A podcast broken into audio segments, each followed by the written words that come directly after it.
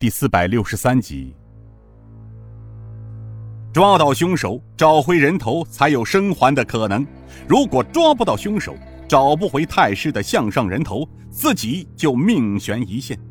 因为他了解永乐太子的杀伐决断，几乎和当今洪武皇帝一个样，所以他只能趁刺客还没出城之前找到他。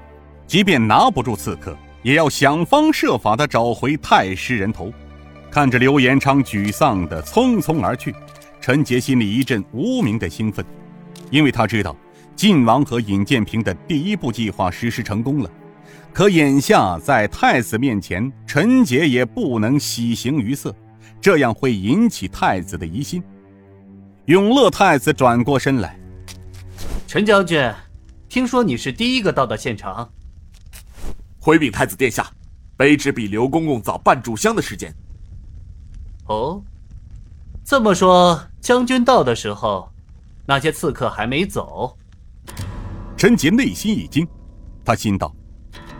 这永乐太子好厉害，通过时间就能判断出来，还是小心应付，否则稍有不慎便会出变故。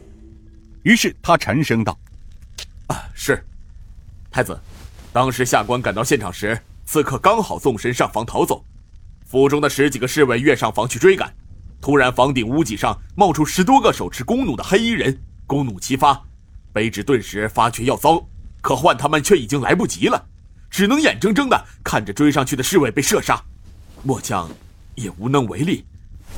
唉，永乐太子看着陈杰带着自责而无奈的神情，拍了拍陈杰的肩膀：“将军不用自责。从今晚的情形来看，这些刺客都是有组织、有预谋的暗杀，他们应该都是高来高去的江湖高手。你想啊？”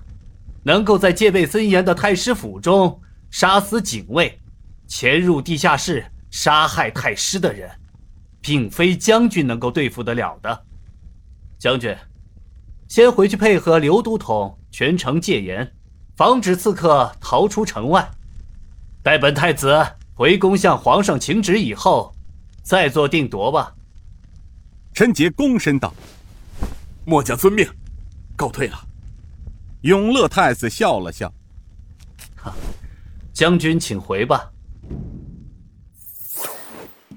太和殿上，洪武皇帝苍老的身躯蜷缩在皇椅上。这位曾经叱咤风云几十年、亲率义军久经沙场、历经生死而推翻元朝的统治、开创大明王朝的洪武帝，现已经失去了当年那雄姿英发的气质。人老了就是这样，无论你当年有何等的豪情万丈，到了垂暮之年，这所有的一切都将随着岁月的时光而渐渐消失，甚至死亡。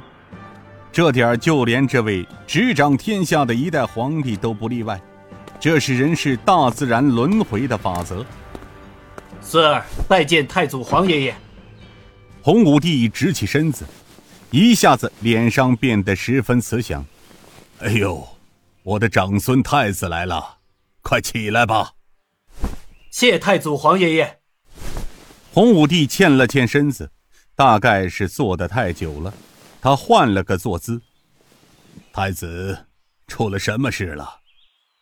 禀太祖皇爷爷，外公昨晚子时在府中地宫被暗杀了，并且被取走了首级。什么？你是说你外公被人杀了？洪武帝听到这一消息，不禁有些吃惊，他惊得浑身一震，坐直了身子，呆呆的看着永乐太子。过了一会儿，便沉声问道：“昨夜被杀，为何今晨来报？”太祖皇爷爷，事发突然，又是子夜过后，太祖爷爷年事已高，龙体欠安，孙儿便通知了各位大臣。不要打扰太祖皇爷爷。糊涂，朕昨晚是有些欠安，但出了这么大的事，也不向朕禀报。你们当真？哎，算了，太子是该主事的时候了。太祖皇爷爷，请息怒，没有及时禀报太祖皇爷爷，孙儿完全是出于皇爷爷的身体而考虑。虽然事情体大，但皇爷爷的身体欠佳，所以孙儿便阻止了其他大臣上报。孙儿独断，请太祖皇爷爷恕罪。太子，你用心良苦啊，怎奈你外公与朕却是生死之交，久经沙场，共生死的兄弟。他又是朕的肱骨之臣，因他晚节不保，朕下令清查于他，留至狱中自省。但朕并没杀他之意呀。见他年纪尚尊，且身体日下，承你太子多方请求，朕同意放他回家颐养天年。怎知他出狱这不到两月间，就被仇家追首劫于地下。唉，若知今日，朕还不如暂留他于天牢之内，还能保他天年呢。太祖皇爷爷，您节哀顺变。洪武帝又是叹声道：“哎，这一月之内，朕身边接连走了两位大臣，先是马爱卿，随后是李爱卿，接着又是你的外公，这些都是亲之玄功，朝廷栋梁啊！”洪武帝似是有些异常激动，他拍着几案数落着。